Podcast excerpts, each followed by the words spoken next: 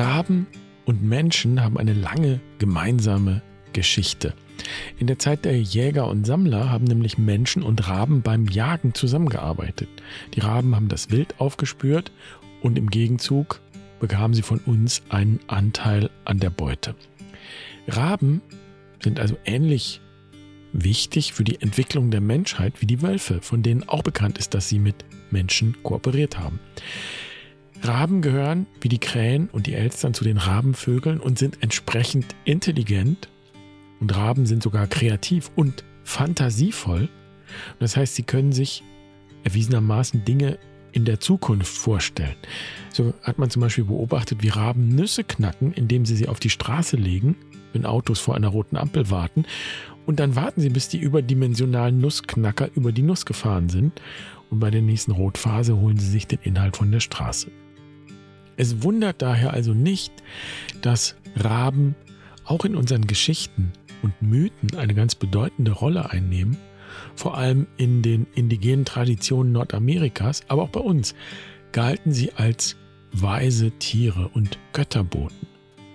Und das wirft die Frage auf, wie es dazu kommen konnte, dass die Raben heute überwiegend mit negativen Bildern verbunden werden. Wir sprechen von Rabeneltern oder rabenschwarzen Tagen.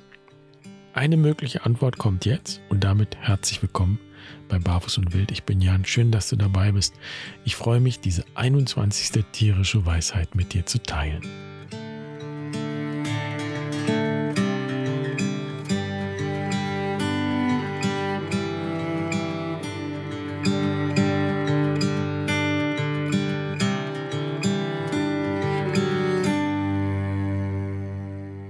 Ihr lieben Raben, mein Brief an euch muss mit einer Entschuldigung beginnen. Für all die negativen Gedanken, die besonders Christen mit euch in Verbindung gebracht haben. Wer von rabenschwarzen Tagen spricht oder in euch Pechvögel sieht, der hat ganz offensichtlich vergessen, dass ihr Raben uns Menschen immer schon in Treue und Freundschaft begleitet habt. Gerade wir Christen müssten es doch besser wissen war es doch einer der euren, der dem heiligen Benedikt von Nursia das Leben gerettet hat. Als man ihn nämlich mit vergiftetem Brot töten wollte, hat ein kluger Rabe das Brot fortgetragen. Den Propheten Elia hat ebenfalls ein Rabe fürsorglich mit Nahrung versorgt, als dieser in der Wildnis der Wüste Zuflucht gesucht hatte. Das erzählt die Bibel. Und dort heißt es auch, dass Noah nach der Sintflut als erstes einen Raben aussendet, um zu prüfen, ob das Wasser zurückgegangen ist. Es wäre also ganz und gar nicht gerechtfertigt, euch, liebe Raben, nicht mit größtem Respekt und Bewunderung entgegenzutreten.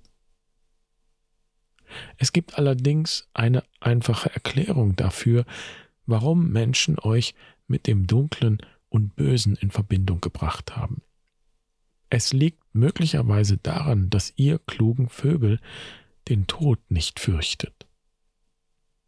Wenn man nämlich in früheren Zeiten Menschen vor den Stadttoren auf grausame Weise hingerichtet und zur Abschreckung hat hängen lassen, dann seid ihr gekommen und habt keinen Unterschied gemacht zwischen den Toten dort und toten Tieren in den Wäldern, die euch als Nahrung dienen.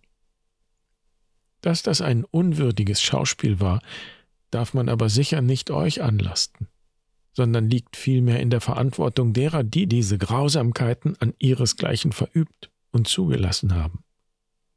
Und ich schäme mich, sagen zu müssen, dass auch das Christen waren. Dass ihr aber offensichtlich den Tod nicht fürchtet, und auch nicht davor zurückschreckt, Totes zu berühren, zeugt für mich umso mehr von eurer großen Weisheit, die darin besteht, der Wahrheit in die Augen zu schauen. Und genau das möchte ich von euch lernen, die Augen nicht zu verschließen vor der Wirklichkeit, zu der auch unsere Schwester, der leibliche Tod und die Vergänglichkeit gehören. Wer das Leben wirklich berühren will, darf den Tod nicht scheuen. Ich danke euch für diese Weisheit und bin in Liebe euer kleiner Bruder Franziskus.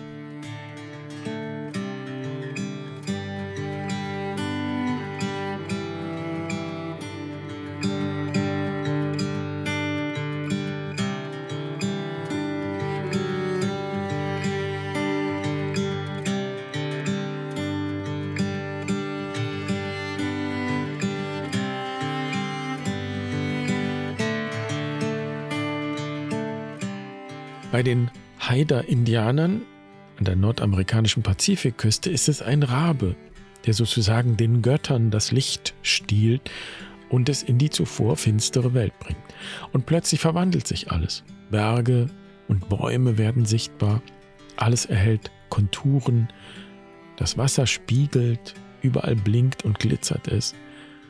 Und als der Adler dem Raben das Licht abzujagen versucht, lässt der Rabe den Rest des Lichts fallen und so entstehen der Mond und die Sterne.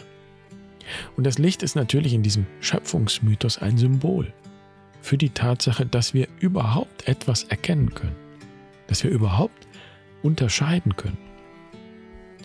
Und so sind die Raben auch Symboltiere der Mystik. Denn Mystik kommt von dem griechischen Wort myein und das heißt so viel wie mit offenen Augen sehen. Das bedeutet allerdings eben auch, die ganze Wirklichkeit wahrzunehmen. Wo Licht ist, ist auch Schatten. Wo Leben ist, ist auch der Tod.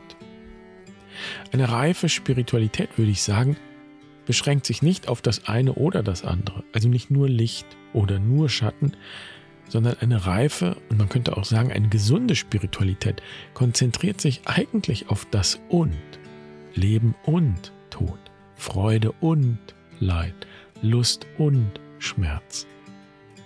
Eine solche Spiritualität wird nicht versuchen, das eine oder das andere zu beseitigen, sondern wird versuchen, das Ganze zu betrachten und darin das Leben zu erkennen und zu würdigen. Fulbert Stefensky hat mal von Schwarzbrot-Spiritualität gesprochen und das trifft für mich ganz gut, was ich hier meine und was wir hier bei Barfuß und Wild machen. Schwarzbrot muss man nämlich gut durchkauen, bis es seinen vollen Geschmack entfaltet. Und dann sättigt es auch nachhaltig und ist auch nahrhafter als Weißbrot, das sicher auch lecker ist und auch seine Vorzüge hat, aber eben den tiefen Hunger, wenn man so will, nicht stillen kann. In diesem Sinne, schön, dass du in diesem Kreis bist und falls du schon einmal irgendwas bei uns gemacht hast, zum Beispiel die Eremos-Wochen in der Fastenzeit oder eben wenn du für die Rauhnächte angemeldet bist, dann kannst du dich einloggen und den Brief an die Raben und die kleine Schreibübung dazu auf der Webseite herunterladen. Schön, dass du dabei warst. Ich wünsche dir einen wundervollen Tag. Bis morgen. Mach's gut. Pace bene.